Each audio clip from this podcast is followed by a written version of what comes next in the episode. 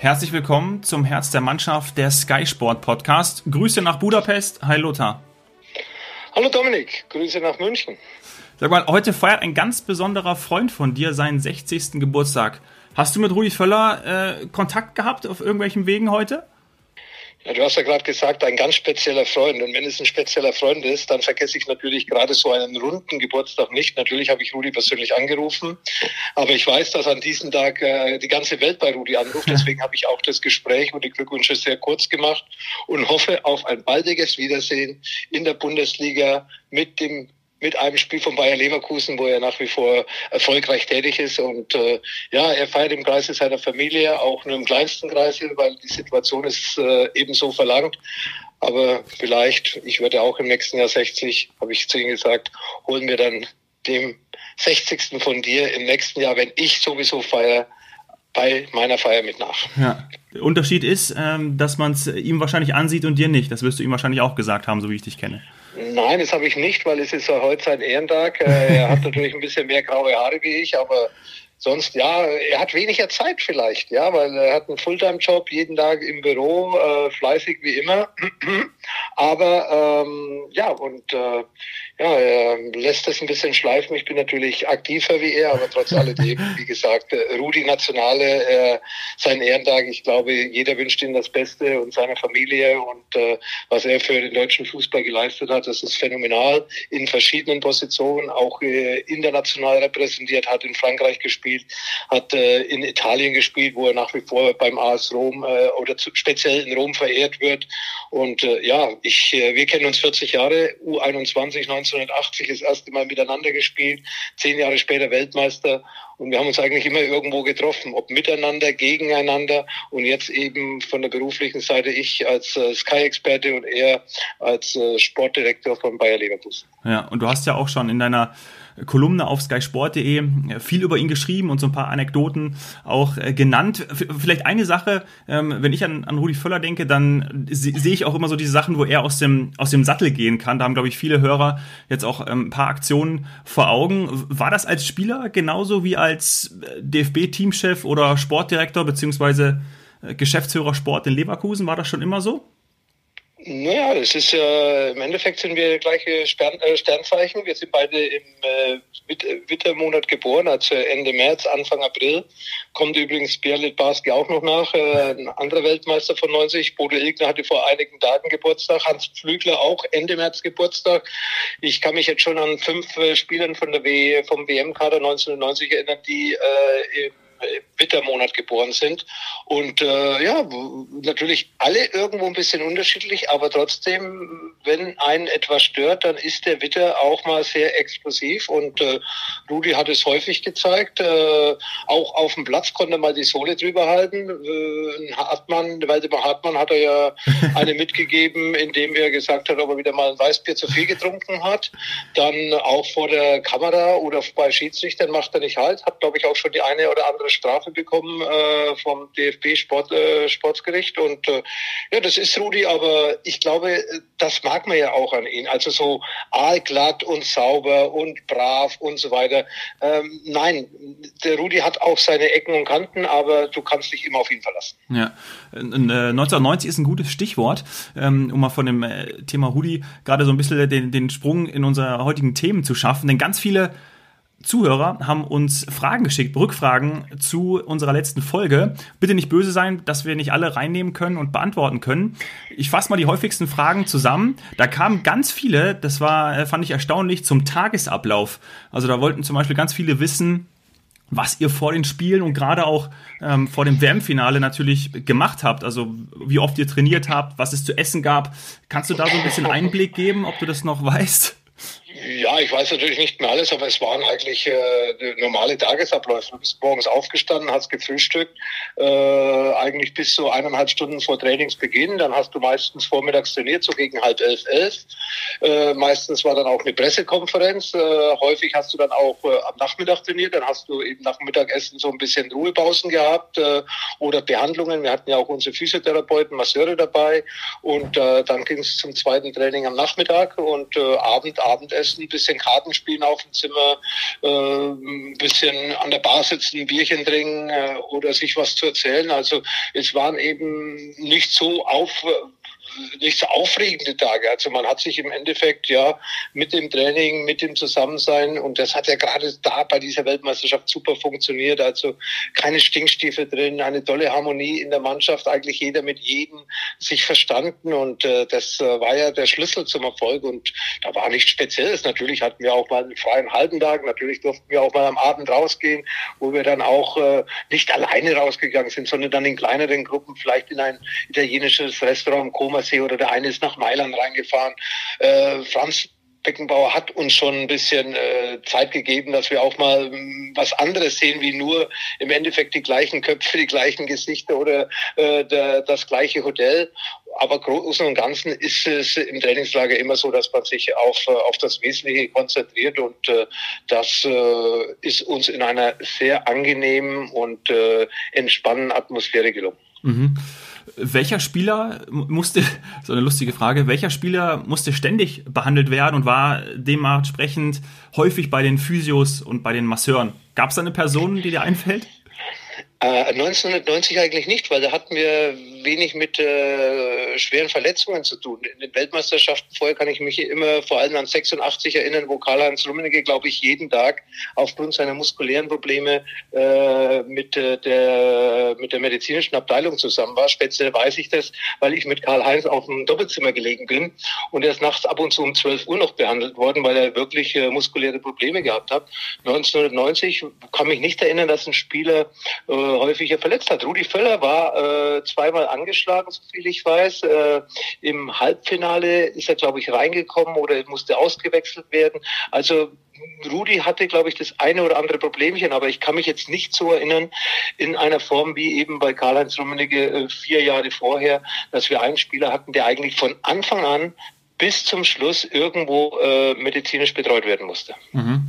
Johann fragt, ob, ob es für dich im Betreuerteam eine wichtige Person gab, also eine Bezugsperson für dich alle waren für mich mhm. wichtig. Also nicht nur der Teamchef Franz Beckenbauer, sondern auch sein Trainerstab, Berti Vogts dabei, Holger Osig dabei, Erich Rudemüller dabei, natürlich Sepp Meier, der Spaßvogel äh, unter den Trainern. Er und Litbarski haben ja immer für gute Stimmung gesorgt.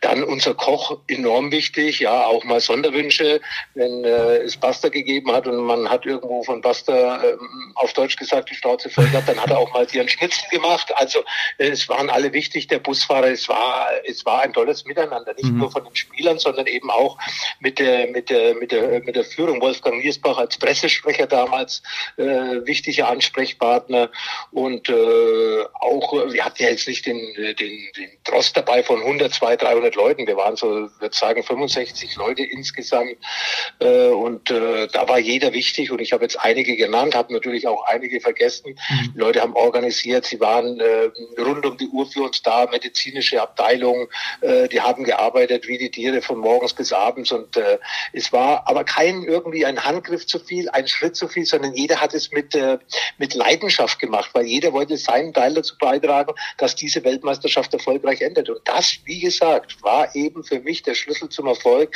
dass auch dieses Miteinander und der Respekt vor allem untereinander äh, entscheidend dazu beigetragen haben zu dieser zu diesem tollen Erfolg. Mhm. Tim fragt, ob du auch im Mannschaftsbus neben Andi Brehme gesessen hast. Wahrscheinlich, weil wir letztes Mal gesagt haben, dass du mit ihm auf dem Zimmer gewesen bist.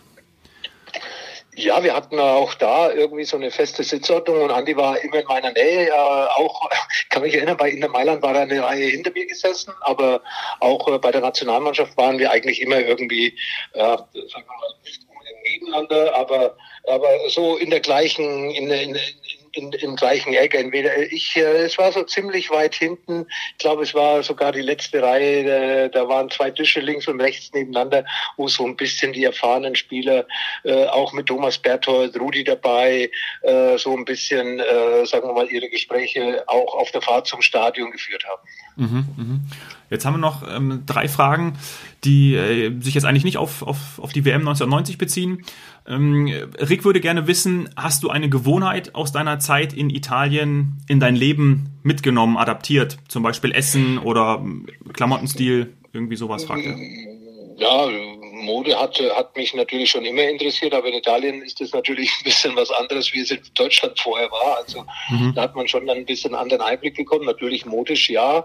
Äh, ja, auch äh, die Essenszeiten. Ich äh, esse nach wie vor sehr spät am Abend, also so ein bisschen auch äh, italienischer Stil. In Spanien, in Portugal ist man ja noch später, aber äh, mein Abendessen hat in Deutschland immer so gegen sieben, halb acht stattgefunden und jetzt eigentlich äh, in den letzten 30 Jahren immer so gegen halb neun, neun, also ein Stündchen später wie wie äh, wie wie in Deutschland. Äh, äh, ich habe viele Freunde, die sind immer, ja, die wollen immer ein bisschen mit mir so ein bisschen, ja, sie sticheln immer, wenn ich sage, hey, lass uns zum Essen treffen, dann fangen die um halb acht. Äh, wollen Sie sich um halb acht mit mir treffen? Dann sage ich, ja, hör zu, da bin ich noch im Fitness, da bin ich irgendwie noch anders. Lass uns um neun zum, äh, zum Abendessen treffen. Dann macht man meistens einen Kompromiss. Also der eine oder andere meinen deutschen Freundeskreis hat damit Probleme, aber wir finden immer eine Lösung. Ja, die nächste Frage ist, musstest du dir bei deinen Wechseln nach Mailand, München und auch New York deine Wohnung selbst suchen oder hat das der Verein übernommen?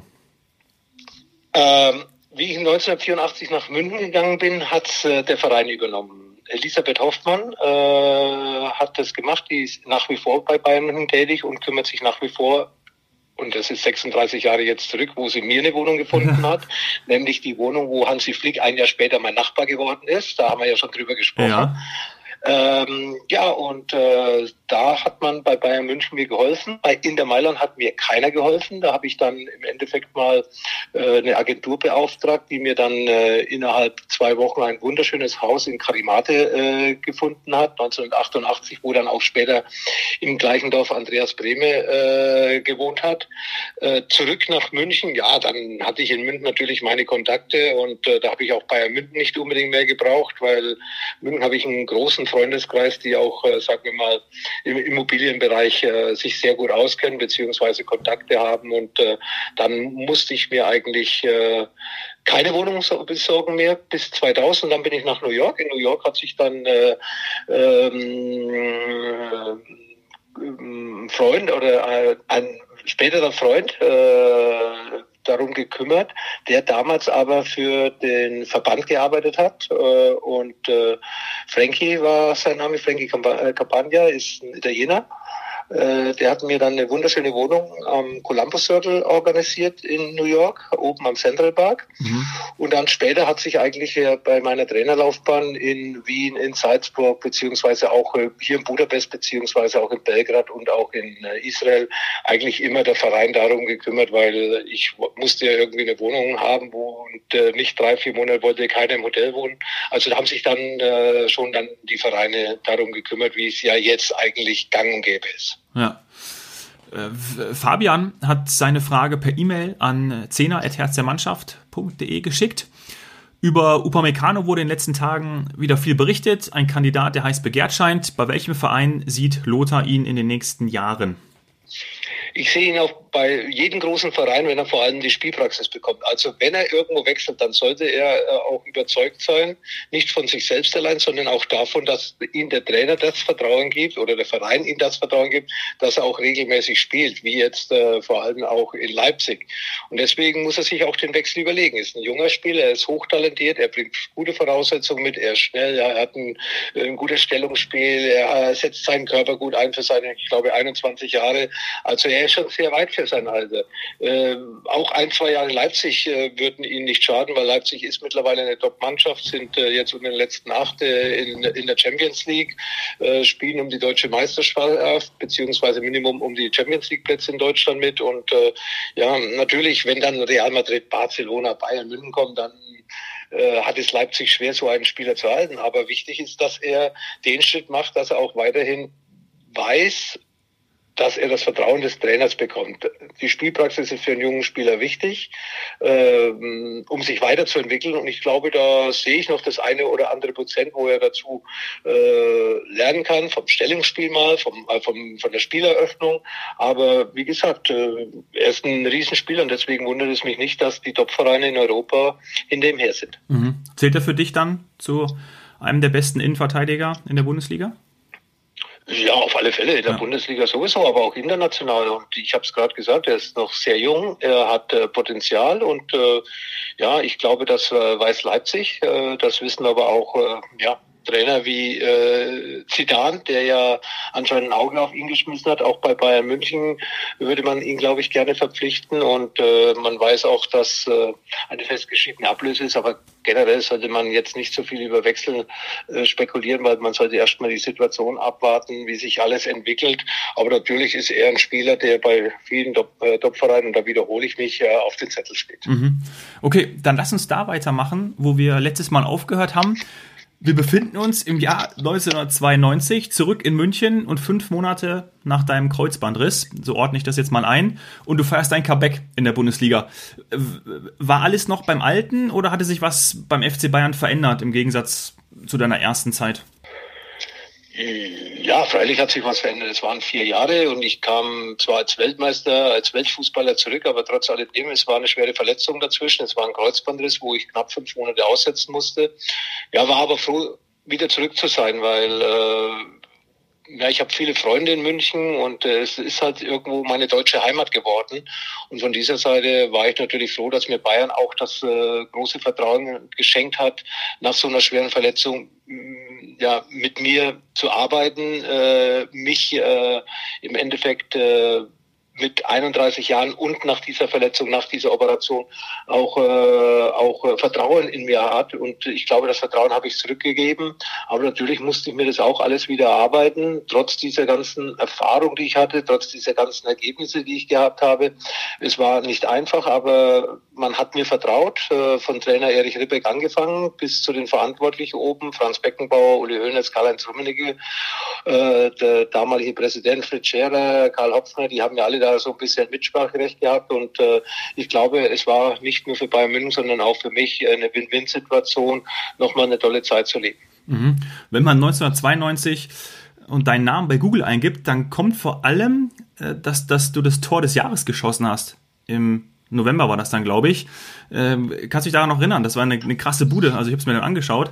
20 Meter Ecke und dann Volley ab, sagen wir mal Winkelnähe, ja. würde ich jetzt mal sagen.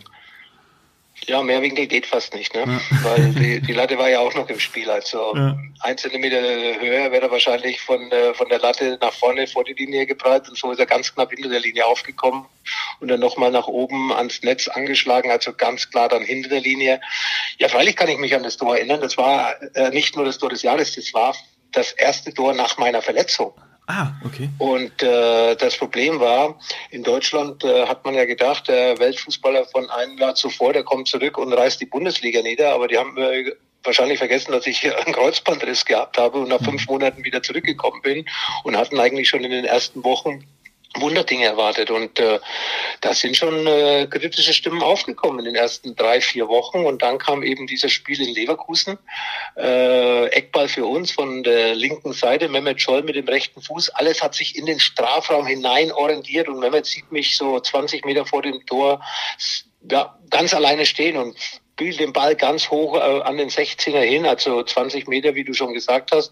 Und ich treffe den Ball natürlich Wolle mit meinem rechten Fuß, fliegt über die ganzen Spieler hinweg, senkt sich ganz leicht nach unten und geht ins, äh, ja, in den Winkel und äh, berührt noch die Latte von der Latte nach unten, knapp in der Linie, so 20, 30 Zentimeter. Und mit der Geschwindigkeit, die der Ball hatte, ging er dann wieder nach oben ans Netz und dann endgültig rein. Und es war, ich sage mal, äh, ein wunderschönes Tor. Aber für mich noch viel wichtiger, dass äh, das Vertrauen wieder zu bekommen, das ich vorher vielleicht ein bisschen vermisst habe durch diese Verletzung. Also ich kann es noch es war ein wichtiges Tor, es war ein schönes Tor, ja, und äh, das hat mir wahnsinniges Selbstvertrauen gegeben und du wirst lachen und äh, da kannst du auch wieder ein bisschen da weiter gucken, du hast immer sehr viel Zeit. Äh, eine Woche später äh, zu Hause gegen Karlsruhe wieder ein Tor, eine Woche später in Bochum wieder ein Tor und alle drei Tore, wunderschöne Tore, äh, gegen Karlsruhe übrigens gegen Oliver K. Ah ja, das werde ich mir auf jeden Fall nochmal anschauen. Ja, von der, von der, von der, von der, von der Eleganz, von der Technik her wesentlich schöner wie dieses, äh, wie dieses Tor des Jahres äh, in Leverkusen. Aber natürlich ein Wolleschuss aus 20 Meter in Winkel, wo 18 Feldspieler wahrscheinlich im Strafraum gestanden sind. Also das ist dann äh, schon, wie gesagt, was Besonderes. Und man hat es auch bei meinem Jubel gesehen. Es war einfach ja. eine Befreiung für mich, äh, äh, wieder zurück zu sein. Mhm.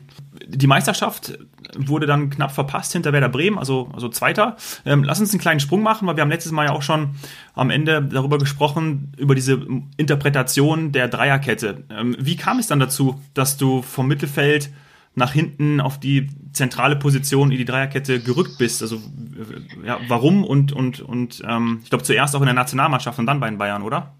Ja, aber du hast dich schon jetzt ein bisschen schlau gemacht mit Dreierkette und Libero, hoffe ich doch. Ja, nicht, dass wir jetzt da zu viel diskutieren müssten am Telefon. Nee. Ja, es war, war im Endeffekt äh, eine Situation, wo man so ein bisschen ein neues System erfunden hat, so ein Mittelfeldspieler, der diese Position dann eben, wie heutzutage Hasebe für die jüngeren äh, äh, Zuhörer, die äh, im Endeffekt äh, das vielleicht damals noch nicht mitbekommen haben in den 90er Jahren. Wir hatten einige Mittelfeldspieler, die dann eben diese Position gespielt haben, bisschen nach hinten gerückt beim gegnerischen Angriff, äh, beim eigenen Spielaufbau. Eigentlich äh, der entscheidende Mann war, wie, wie so ein Spielmacher aus der Abwehr heraus, ja, und dann auch ein gewisses Einschalten mit dem Ball, wenn du die Möglichkeit gehabt hast, äh, mit dem Ball zu gehen, bist du ins Mittelfeld gegangen, hast du Überzahl geschafft, hatte ich keiner angegriffen, bist du noch weiter gegangen. Äh, und hinten hattest du ja trotzdem immer irgendwo deine Leute, also war es im Endeffekt auch äh, da, deine Spieler, Spielintelligenz zuzuschreiben. Was magst du? Äh, öffnest du das Spiel mit einem langen Ball? Äh, schaltest du dich mit ein? Lässt du dich vor der Abwehr fallen? Wirst du jetzt gebraucht hinter der Abwehr. Und so war das im Endeffekt äh, eine Position. Jetzt äh, helfe ich dir ein bisschen und sage, okay, eigentlich hast du ja auch recht. Ab und zu warst du dann eben auch fünf Meter hinter der Abwehr, weil du gemerkt hast, dass vielleicht der eine oder andere ein Problem mit seinen Stürmer hatte oder dass, äh, dass die Stürmer so stark waren, dass sie den äh, meinen Mitspieler Probleme gemacht haben. Und äh, dann hast du dich natürlich zurückfallen lassen. Aber im Endeffekt war das eine äh, freie Entscheidung von dir, wie du diese Position interpretierst. Ja, Matthias Sammer, ich habe es letzte Woche schon gesagt, gesagt, mit Jürgen Kohler und Julio Cäsar zwei, zwei bärenstarke Innenverteidiger gehabt. Ja, der war eigentlich nie dahinter, der war immer vor der Abwehr, äh, auch in der Dreierkette. Das war eigentlich der Sechser, der Spieler, der dann das Spiel aufgebaut hat, wie jetzt Joshua Kimmich von, von Bayern München. Und äh, ja, so konntest du das natürlich dann eben äh, so äh, entscheiden, wie es die Situation verlangt hat. Mhm. Also konntest du auch Position, also von dieser Position aus Einfluss auf das Spiel nehmen und deswegen war diese Umstellung auch dann ganz normal oder auch wichtig. Ne? Ja, ich will jetzt gar nicht so ins Detail gehen. Ja. Wenn, wenn der Gegner durch die Mitte gekommen ist im Überzahlspiel, dann bist du nach vorne gerückt und hinter dir sind dann die zwei Außenverteidiger. Rechts hat ja äh, Salihamidzic gespielt und links Lissa Rasu. Die haben sich so wie ein Vorhang hinter dir zugezogen. Also mhm. diese zwei Außen nach innen und die zwei Innenverteidiger, Thomas Linke und, äh, und äh, Semi Kufo, die sind alle dann enger zusammengerückt und dann war das eine Viererkette, weil ich auf der Doppelsechs dann mit Jerimis vielleicht die, die Zentrale dicht gemacht habe. Und da mussten die wieder nach außen spielen, der Gegner, weil weil wir dann dicht waren im Zentrum. Ja, dann äh, hat sich das wieder verschoben, dann bist du wieder zehn Meter nach hinten gegangen, dann war es wieder eine Dreierkette, weil dann Salihamidzic oder Lissarasu den Gegenspieler, der den Ball gehabt hat, attackieren mussten. Also es ist natürlich äh, äh, ja schwierig vielleicht jetzt so zu verstehen, aber eigentlich äh, war es äh, war's, äh, ganz einfach. Mhm. Also durch die Mitte bist du ein bisschen offensiver rausgegangen, um dann äh, deine Mitspieler zu unterstützen. Aber natürlich musste das dann hinter dir auch funktionieren. Also wie gesagt, also war eine Position, die damals ein bisschen neu erfunden worden ist, wird aber mittlerweile häufig interpretiert ähnlich. Man sieht ja, wenn man den, wenn deine Mannschaft den Ball hat, der Torhüter oder auch äh, die, die, die, die Innenverteidiger, dass sich häufig, häufig der Sechser zwischen den beiden Innenverteidigern zurückfallen lässt, den ja. Ball fordert und von da aus das Spiel ausbaut. Ja, ja. Ähm, jetzt sind wir schon im Jahr 1994 und dann kam ja Franz Beckenbauer als Interimscoach äh, zu den Bayern und es gab auch wieder dann die deutsche Meisterschaft. Ja, auch seit, ich glaube, vier Jahren habe ich gelesen, seit vier Jahren dann mal wieder. Ja, äh, habe mich gefreut, dass Franz zurückgekommen ist, obwohl auch äh, ich mit Erich Ribbeck ein gutes Verhältnis äh, habe oder gehabt habe und immer noch habe. Und äh, ja, es ist immer schade, wenn, wenn ein Trainer dann aufgrund dessen, dass die Mannschaft vielleicht nicht das abruft, was man von ihr erwartet, dann seinen Hut nehmen, äh, nehmen musste. Ja, Franz Beckenbauer hat natürlich dann ein bisschen frischen Wind reingebracht mit seiner Persönlichkeit, äh, mit seiner Art und Weise und äh, ja, hat uns dann, wir hatten eine sehr junge Mannschaft, wir waren jetzt nicht äh, mit mit Weltstars gespielt. Natürlich hat ein Schaschino gespielt, natürlich ein Mehmet Scholl in jungen Jahren, aber wir hatten auch äh, ganz junge Spieler wie Titi Hamann, Christian Nährlinger, äh, Frei hat mitgespielt, Scheuer, Ersatztorhüter, Christian Siege hinten links. Natürlich, später haben sie sich alle entwickelt, aber 94, da waren sie, sagen wir mal, am Anfang ihrer Karriere. Äh, vorne, äh, glaube ich, äh, äh, Valencia, der Kolumbianer mhm. und äh, Alan Sutter und Joe Papin oder sonst irgendetwas. Also es war nicht jetzt eine Mannschaft, wo man sagt, hey, die muss deutscher Meister werden. Aber wir haben es irgendwie geschafft, weil, äh, geschafft, weil die Mischung gestimmt haben. Mit Raimund Aumann hinten einen super Torwart gehabt. Der hat eine Riesensaison gespielt. Also ohne ihn ganz sicher kein deutscher Meister Bayern München 1994. Und äh, ja, so haben wir uns dann irgendwo, äh, vor allem in einem wunderschönen letzten Spiel im Olympiastadion, end endgültig die Meisterschaft Meisterschaft gesichert mit einem 2 zu 0 Erfolg äh, gegen Schalke 04. Mhm. Und dann ging es ab zur WM äh, in die USA 1994, WM 1994. Ja. Du Kapitän und äh, ja.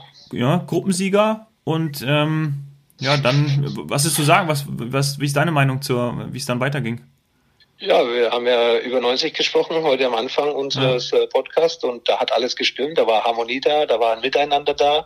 Ich glaube, dass wir 1994 sogar personal stärker besetzt waren. Stefan Effenberg kam dazu, äh, Mario Basler kam dazu, äh, die Spieler aus, aus dem Osten kamen dazu. Ich denke da vor allem an Thomas Doll, an, an, an Ulf Kirsten etc. etc.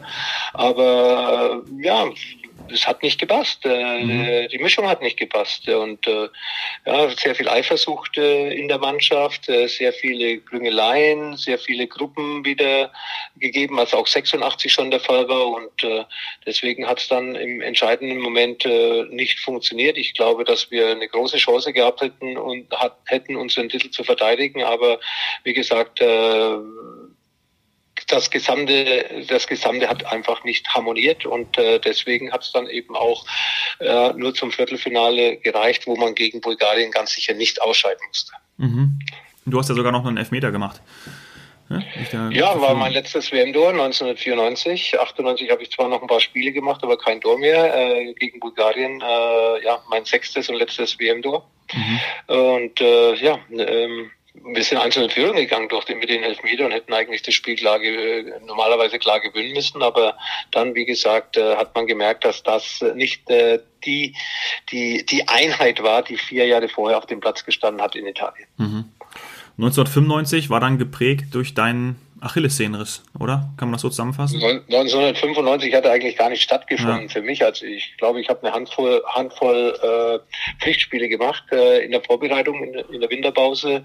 Ende, Ende Januar Freundschaftsspiel in Bielefeld, äh, Achillessehnenriss dann die ganze Rückrunde nicht mehr gespielt, obwohl dass ich noch beim letzten Meisterschaftsspiel, Heimspiel gegen, gegen Werder Bremen im Kader war. Äh, Trapattoni wollte mich auch einwechseln, aber ich habe dann auf diesen Einsatz verzichtet, um da 20 Minuten noch irgendwann nach äh, fünf Monaten Pause vielleicht, äh, ja, vielleicht äh, Fehler zu machen. Ja. Und äh, dadurch Bremen, Bremen war noch im Kampf um eine Meisterschaft gegen Dortmund. Wir haben das Spiel gewonnen, dadurch ist Dortmund Meister geworden und ich wollte da äh, nichts riskieren riskieren, dass man sagt, hey, jetzt setzt einen Spieler ein, der fünf Monate praktisch verletzt war, äh, verliert einen Laufduell, macht vielleicht ein Fehlpass, weil ihm die, die komplette Spielpraxis fehlt. Dann habe ich zu Trapattoni gesagt, er soll lieber einen anderen einwechseln, bevor er mich einwechselt.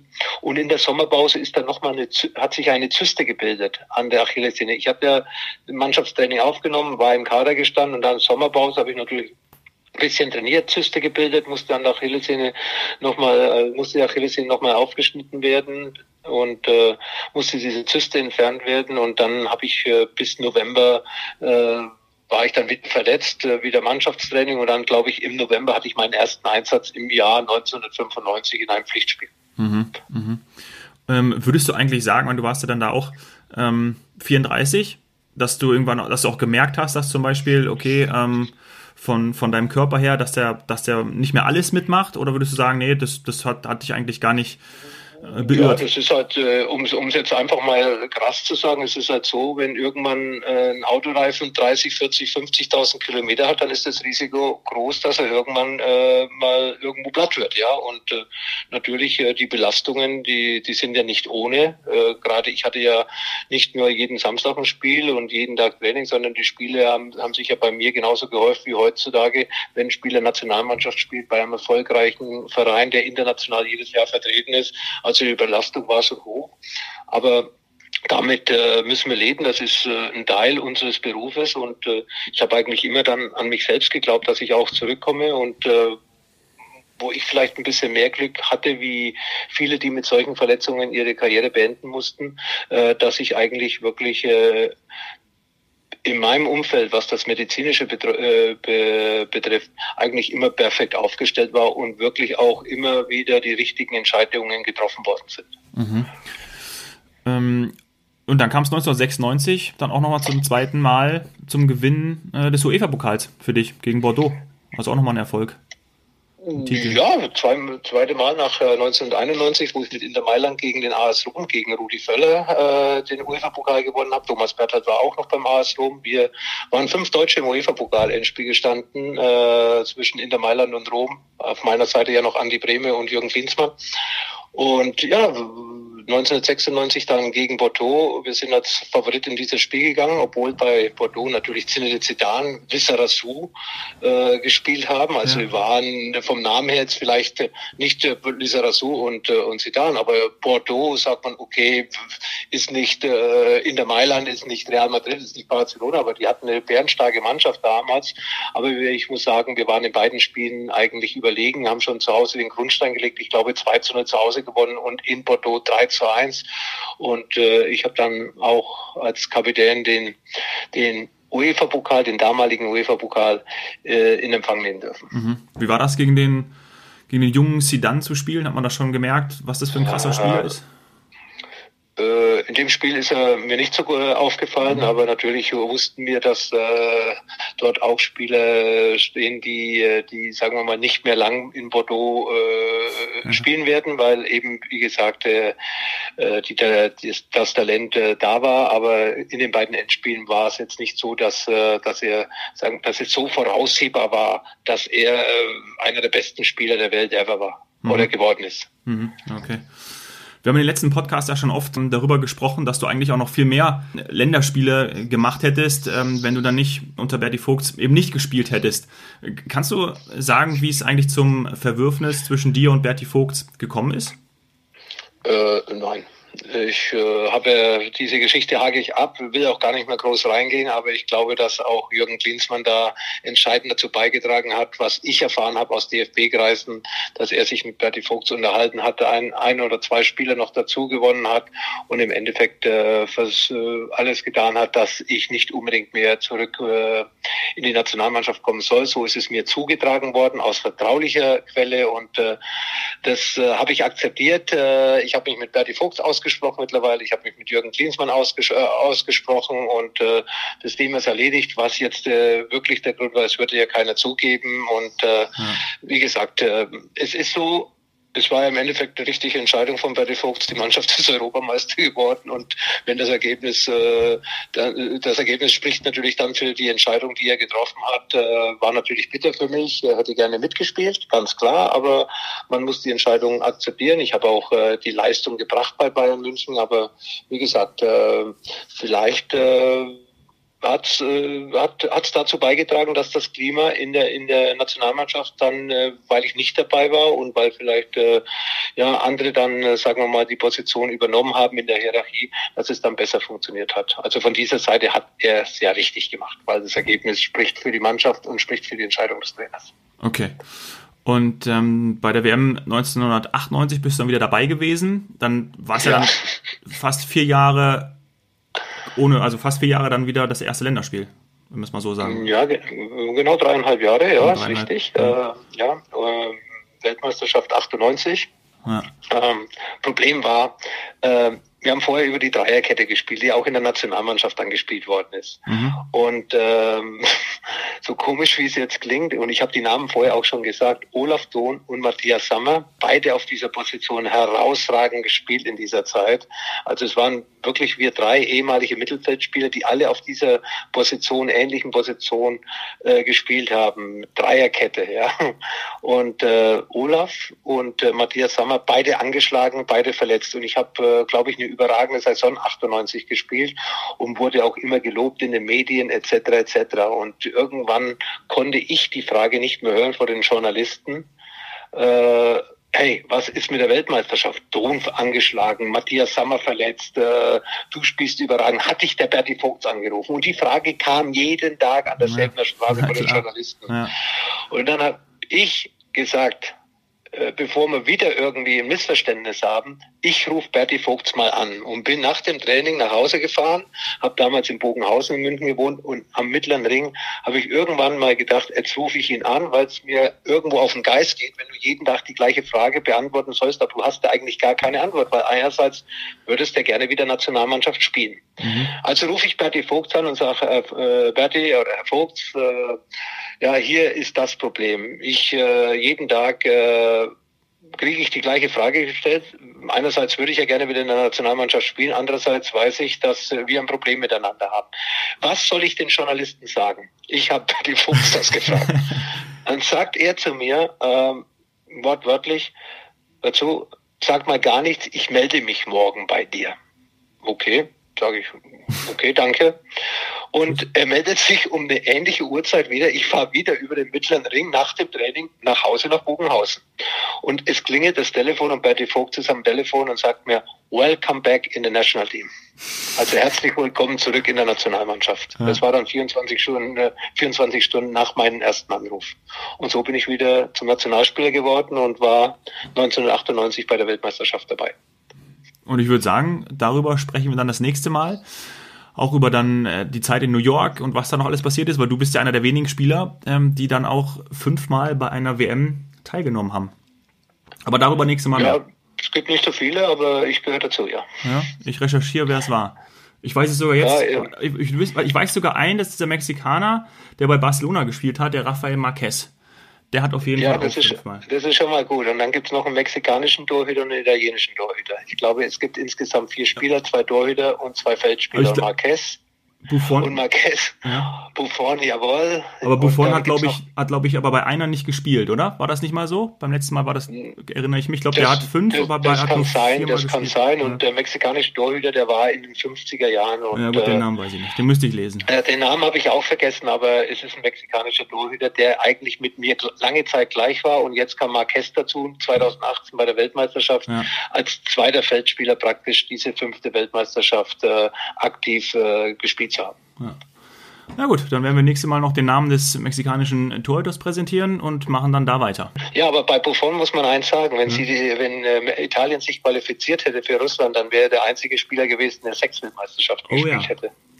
Stimmt. Ja, also ja. Die Italiener, ich, ich, könnte jetzt bösartig sagen, ich habe den Schweden damals die Daumen gedrückt, wie sie gegen Italien gespielt haben. Nein, das stimmt natürlich nicht. Äh, natürlich freut man sich, wenn man Rekorde hat, aber ich freue mich für jeden Spieler, der im Endeffekt dann auch mal äh, ein, ein Länderspiel mehr hatte in seiner ganzen Geschichte oder eine Weltmeisterschaft mehr oder ein Tor mehr. Das ist einfach ja. so, es gehört dazu zum Fairplay.